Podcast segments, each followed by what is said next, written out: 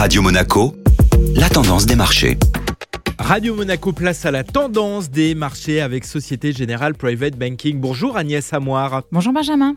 L'inflation accélère aux États-Unis. La fin de la semaine dernière était marquée par la publication des chiffres d'inflation aux États-Unis. L'indice de prix nous montre que les tensions inflationnistes sont loin d'être terminées. Uniquement sur le mois de mai, les prix à la consommation augmentaient de 1%, alors que le consensus s'attendait à une hausse de 0,7%. Le chiffre d'inflation est donc ressorti bien au-dessus des attentes. Et sur un an, l'indice des prix est en progression de 8,6%. Cette forte inflation est essentiellement due à l'augmentation des prix de l'énergie, de l'alimentaire et du logement, des dépenses essentielles pour les ménages et qui affectent donc leur pouvoir d'achat Suite à cette publication, la Banque centrale américaine va donc devoir encore plus agir pour essayer de contenir cette inflation. Pour cette semaine, quels sont les principaux événements? Justement, cette semaine, le principal événement sera mercredi soir avec la conférence de presse de Jérôme Powell, qui est le président de la Banque centrale américaine. Suite au chiffre d'inflation qui vient d'être publié, il est fort à parier qu'une hausse de taux soit annoncée.